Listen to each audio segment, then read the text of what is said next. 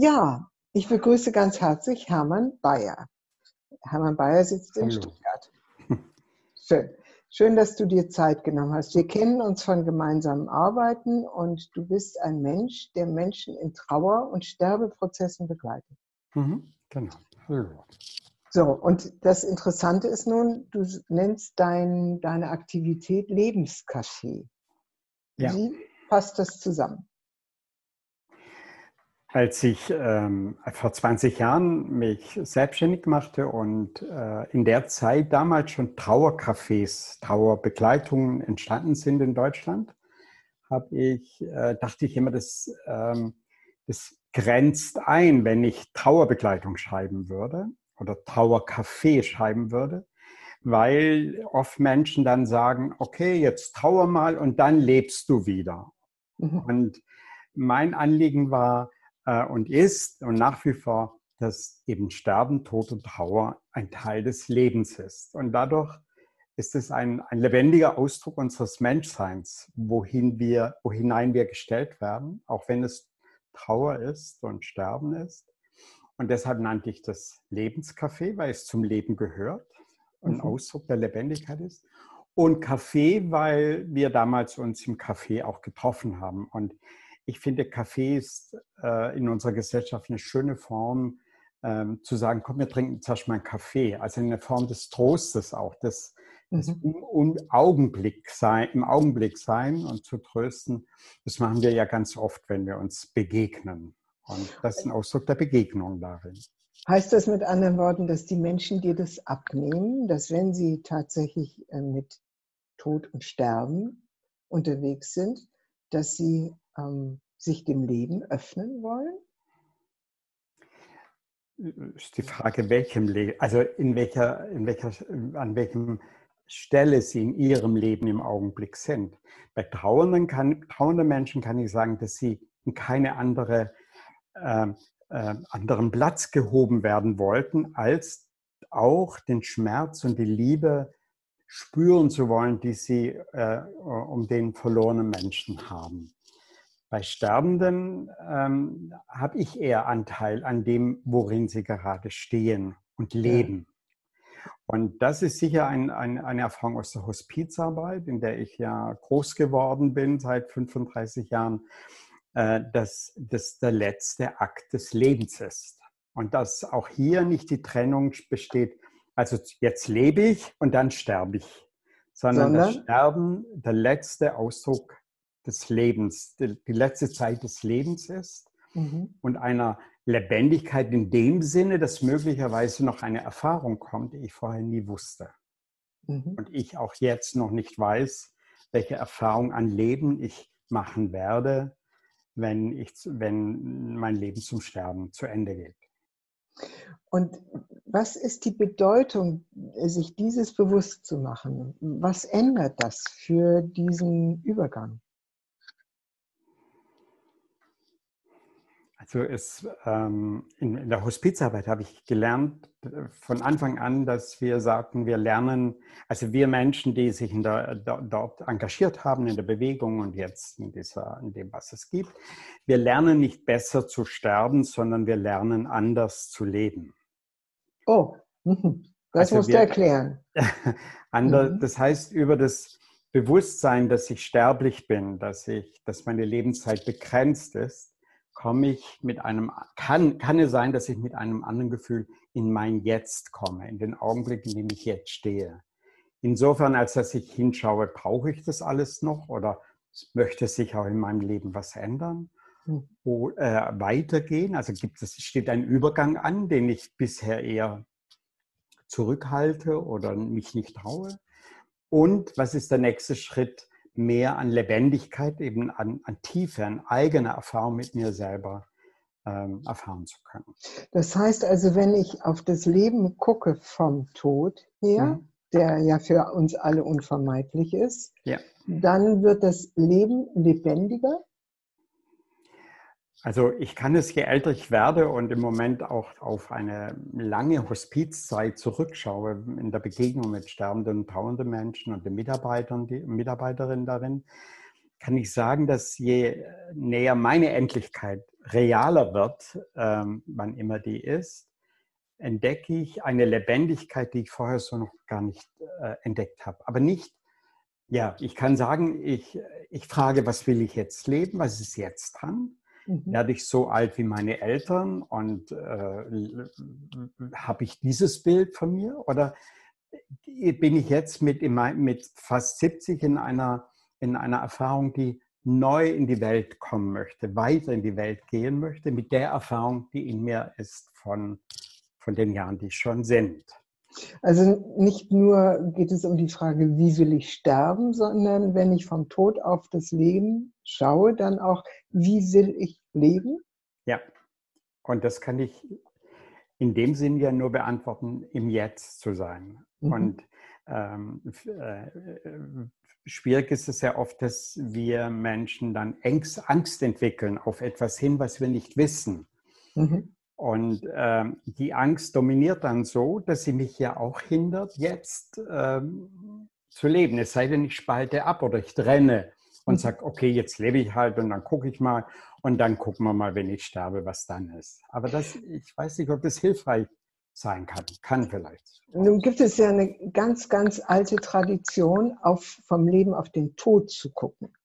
Also nicht vom Tod ja. auf das Leben, sondern vom Leben auf den Tod zu gucken. Mhm. Und die Kirchen haben äh, sehr, das Christentum hat sehr, sehr stark daran mitgewirkt, ähm, eine gewisse Angst vor dieser Schwellensituation auch zu unterstützen mit dem Blick auf äh, das jüngste Gericht oder das Fegefeuer oder wie auch immer man das nennen will.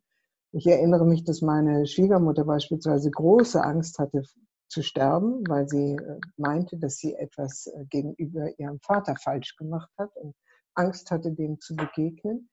Ähm, ist das ein Unterstrom, der immer noch wirkt, diese Angst vor dem Tod und Sterben, weil dahinter etwas kommen könnte, was vielleicht bestrafend ist?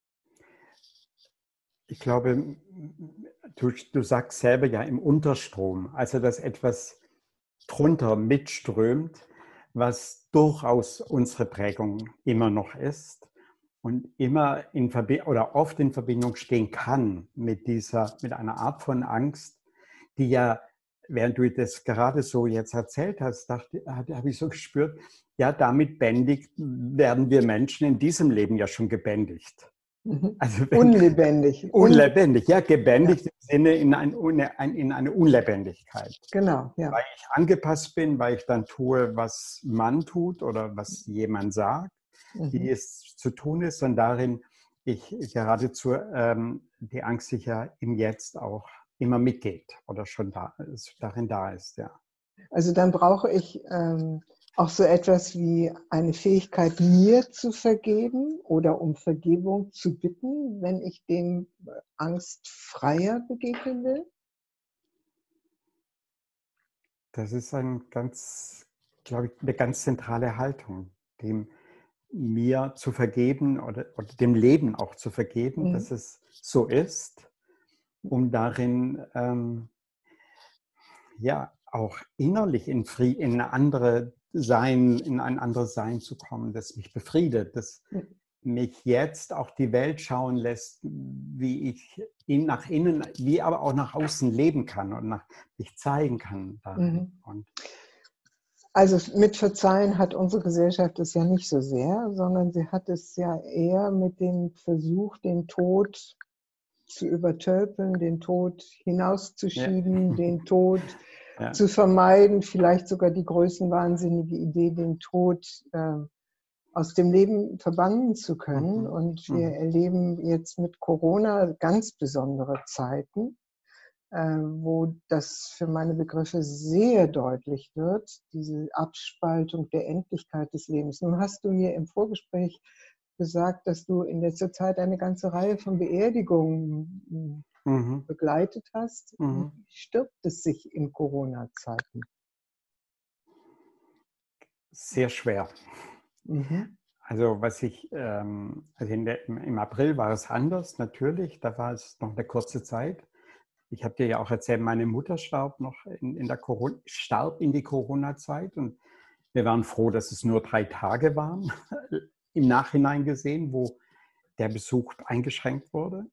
Also der, der größte Schmerz, ähm, sowohl für den, der, der stirbt, wie für die, den, der zurückbleibt oder als Angehöriger bleibt, ist dieses nicht mehr in Kontakt sein zu können. Das ist der größte Schmerz. Und wenn ich jetzt Menschen begegne, noch drei Monate später, das, ist, das liegt sehr schwer auf der Seele, dass mein Mann, mein Vater, mein Kind, äh, mein Kind vielleicht weniger, aber mein Vater, mein Mann, meine Eltern alleine waren und ich sie nicht, nicht bei ihnen sein konnte. Das betrifft vor allem Krankenhaus und, ähm, und Pflegeheim. Aber dieses Reduzieren auf, auf, ähm, auf Schützen vor ähm, löst in vielen trauernden Menschen ein, etwas aus von Schuldgefühl, von Grübeln, hätte ich doch, von, ähm, also ich habe manchmal das Gefühl, die Trauerfeier ermöglicht, also ich sage, ich benenne das dann auch und sage, ähm, und gleich, also das Grübeln bindet unsere Verbindung auch wiederum. Bindet und im unguten Sinne. Bindet im unguten Sinne. Ja. Ich bin dann nur da drin beschäftigt. Ja. Und ich möglicherweise kann eine Trauerfeier oder ein Abschied dann, der rituell vollzogen wird, auch etwas lösen. Nachträglich. Und verzeihen. Ja, ja. nachträglich. Ja. ja. Und da merke ich, dass, ähm, das war ja im April auch so schon zu beobachten, dass die Menschen manchmal gesagt haben, ach, wir beerdigen erst wieder, wenn alle dabei sein können. Mhm. Ob ich, obwohl wir nie wissen, immer noch nicht wissen, wann das sein wird. Und äh, jetzt, wenn ich jetzt im Juni den Menschen begegne oder im Juli, sagen sie, die Angst wird immer größer vor der Beerdigung, je länger ich es rausschiebe. Oh, und, und das ist eine, du dir das? Das ist eine, also es war etwas, was mir von Anfang an, ich habe das dann auch geschrieben oder anderen so gesagt, ich empfehle gleich zu beerdigen. Also weil die Seele die, ich sage, ich nenne das jetzt die Seele, ja. äh, diesen Schritt braucht, um weitergehen zu können. Also die Seele diesen, des Verstorbenen und die Seele der Trauernden? Oder? Bin ich ganz sicher, ja. Beide. Beide.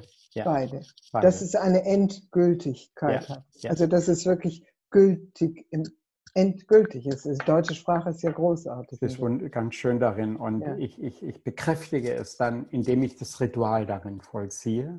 Ja. Und äh, ich bin der Meinung, ich kann es nicht verschleppen. Also ich, es wäre wie eine Verschleppung ja. auf eine Zeit, die dann nicht mehr in dieser Nähe ist von dem, wo der Tod eingetreten ist. Ja. Also wenn es denn so sein kann, dass auch der Tod eine Tür oder einen Spalt einer Tür in mir öffnet. Also ich ja. habe das, hab das auch jetzt so bei meiner Mutter erlebt, für den Moment dann kann ich den nicht äh, mitziehen bis, äh, bis vier, viele Monate später. Okay, das also, heißt also, alles hat seine Zeit. So ist es, ja. ja. Und was, was ähm, also ich, ich habe jetzt was sehr Bemerkenswertes in der Zeit erlebt, dass ähm, ich durch meine Erfahrung mit dem Tod meiner Mutter wieder in diese Erfahrung von den 40 Tagen gekommen bin. Ja, ja. Was ja in allen Religionen, allen Kulturen ist. Und ich hatte auch das Gefühl, meine Mutter ist noch nicht, also die liegt da an der Erde, aber die ist noch nicht gegangen, die ist noch so, so präsent, energetisch auch präsent. Und ich habe dann, mir kam das mit den 40 Tagen wieder und ich habe viel darüber gelesen und habe jetzt, und habe auch gemerkt, nach 40 Tagen, äh, also im rituellen Vollzug war das gut. Ich ging dann nochmal mhm. zum Grab und es war gut. Und ich habe andere trauernde Menschen gefragt, ob sie da eine Erfahrung hatten. Und mhm. jeder hat mir was erzählt ohne dass sie es wussten, dass es 40 Tage sind. Eine Erfahrung von Erleichterung und von die Seele ist angekommen.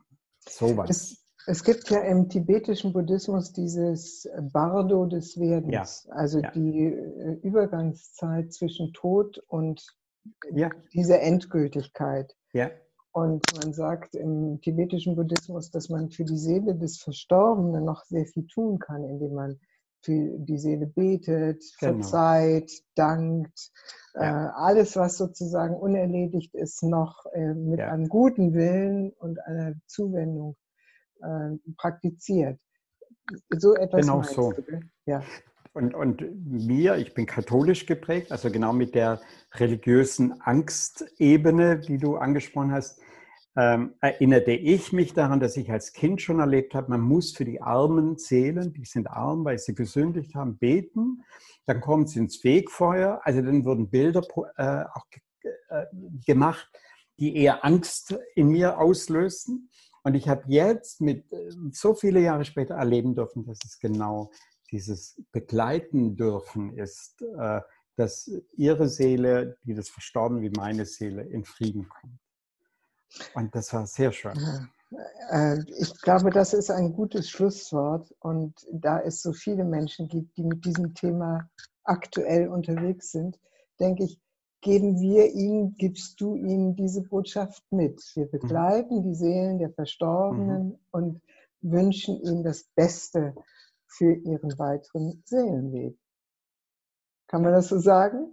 Kann man so sagen. Und ich habe es heute Morgen, wenn ich das noch ergänzen darf, erleben dürfen. Ich durfte in einer griechisch-orthodoxen Kirche eine, äh, etwas sagen. Und da war die Liturgie, eine griechisch-orthodoxe Liturgie. Und ich durfte dann noch was dazu. Und das war, es war so eindrucksvoll, wie der, wie der Pater, der Pope, immer wieder sagt, die Seele ist in Gottes Schoß. Und so ihr es dem vertraut, ist eure Seele in Frieden. Oder, und er hatte es so, er hat gestrahlt, er hat es so authentisch liebevoll gesagt, mhm. Äh, dass ich dachte, in ganz einfachen Worten beschreibt er, was Menschen so erleben können, wenn sie sich, ja. wenn wir sie, wenn wir der Raum dafür da sein kann. Ja, und jetzt muss ich doch noch mal kurz mhm. auf Corona eingehen. Mhm. Diese Dimension von Tod und Sterben ist in dieser sehr instrumentellen Zugriffsweise auf die Krankheit Covid-19 mhm. dann doch so stark verloren gegangen, mhm. dass wir uns einfach daran wieder erinnern müssen. Wir müssen den Tod als Teil des Lebens mhm. willkommen heißen. Mhm. Genau. Genau so. Ich danke dir sehr, ja. dass, du, dass du das in die Welt trägst. Ja, und ja, danke. Dir. danke. Liebe Freunde und Freundinnen des Podcasts Wertschätzung, Führung, Selbstmanagement, ich bedanke mich für Ihre Aufmerksamkeit. Sie können diesen Podcast auch sehen unter YouTube unter meinem Namen Barbara von Maibum, geschrieben mit M-E-I-B-O-M. E und weitere Informationen zu unserer Arbeit finden Sie auf der Webseite Communio, C-O-M-M-U-N-I-O-Führungskunst mit ue.de. Vielen Dank und auf Wiederhören.